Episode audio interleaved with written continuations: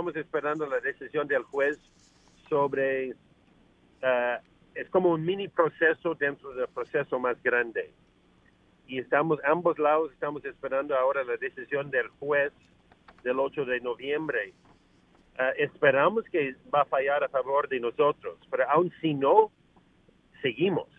Ok, estamos hablando, okay, estamos hablando del caso de eh, las mujeres, ¿no es cierto? Las 11 mujeres guatemaltecas que acusaron a Hudbay Minerals de negligencia por haber sido violadas en el 2007 y esa compañía eh, la canadiense está proponiendo que se elimine esa demanda de las violaciones. ¿Es ese el tema?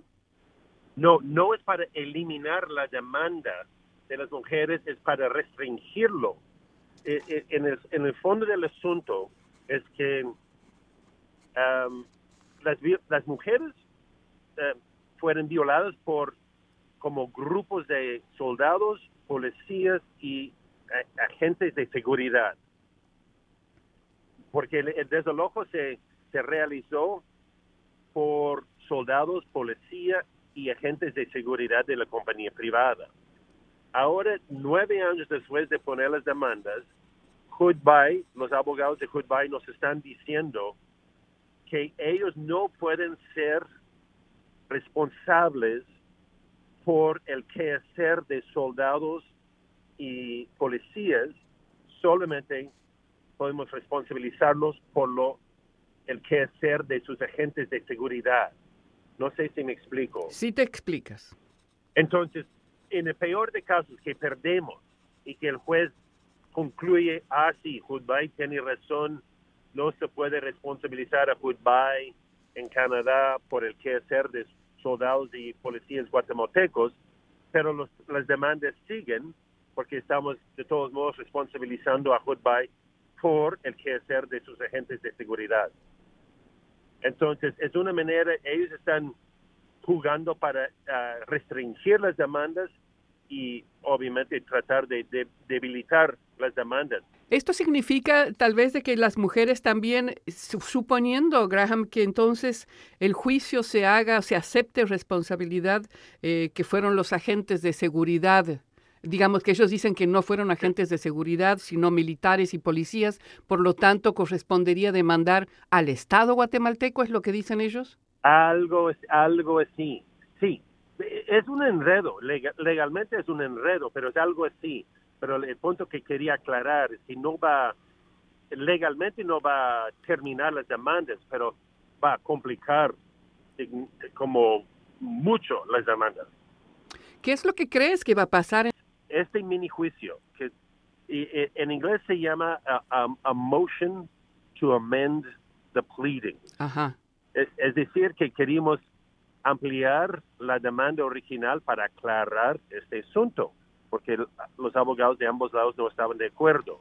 Y es común y corriente en casos civiles que hay que amend the pleadings, como de acuerdo. Eh, editar la, la, demanda original. Eso es común y corriente y se requiere un juez especial para discutir si se puede editar la demanda original o no. La primera fecha se dio el 17 de septiembre de este año y fuimos a la audiencia. Y después de 30 minutos el juez lo suspendió por unos, unos rollos no muy importantes y puso fecha 8 de noviembre para darle seguimiento. Entonces la audiencia del 17 de septiembre es la misma audiencia que el 8 de noviembre. ¿Y ahora qué viene? Oh, esperamos ahora la decisión del juez. Entonces a fines de noviembre ah, bueno, no, no puso fecha precisa, pero nos dijo en la corte um, que en, tres o cuatro semanas nos, nos iba a publicar su decisión. Entonces estamos esperando, ambos lados están esperando para ver qué pasa.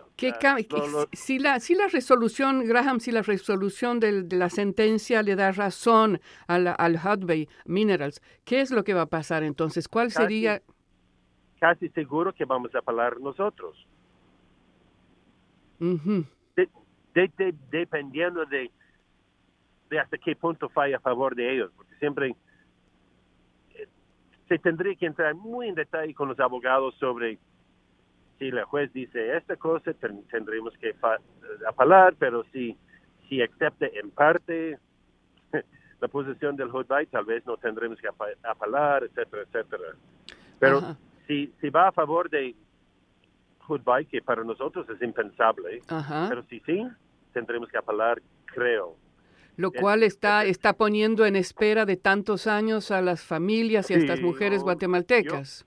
a mi criterio, Hudbay está malgastando tiempo y dinero. Ajá. Porque eso, lo que tiene Hudbay es dinero. Y lo que tenemos nosotros es, es la ley, tenemos abogados excelentes y tenemos la verdad, en fin. Porque este, este juicio ya, ya, lleva, ya lleva años, ¿no? Eh, las, tres demandas. Las tres, sí. Llevan ya bastante. Llevan juntos empezaron a fines de 2010 y entrando en 2011. O sea que ya son casi 10 años que están llevando este, este juicio. Y, y, eso es como la quinta o la sexta vez que se ha dado un mini juicio dentro del juicio más grande y hemos ganado cada uno.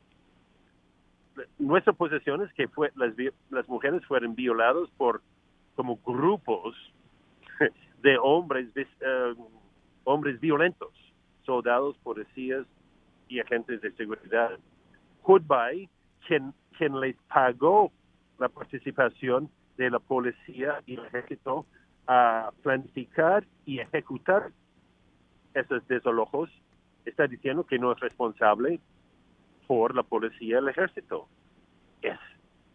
Es, es, increíble que, que, están haciendo ese argumento ahora que tenemos la prueba que pagaban por su participación. Muchas gracias, Graham. Graham Russell es director de Rights Action, autor y profesor adjunto de la Universidad del Norte de Columbia Británica.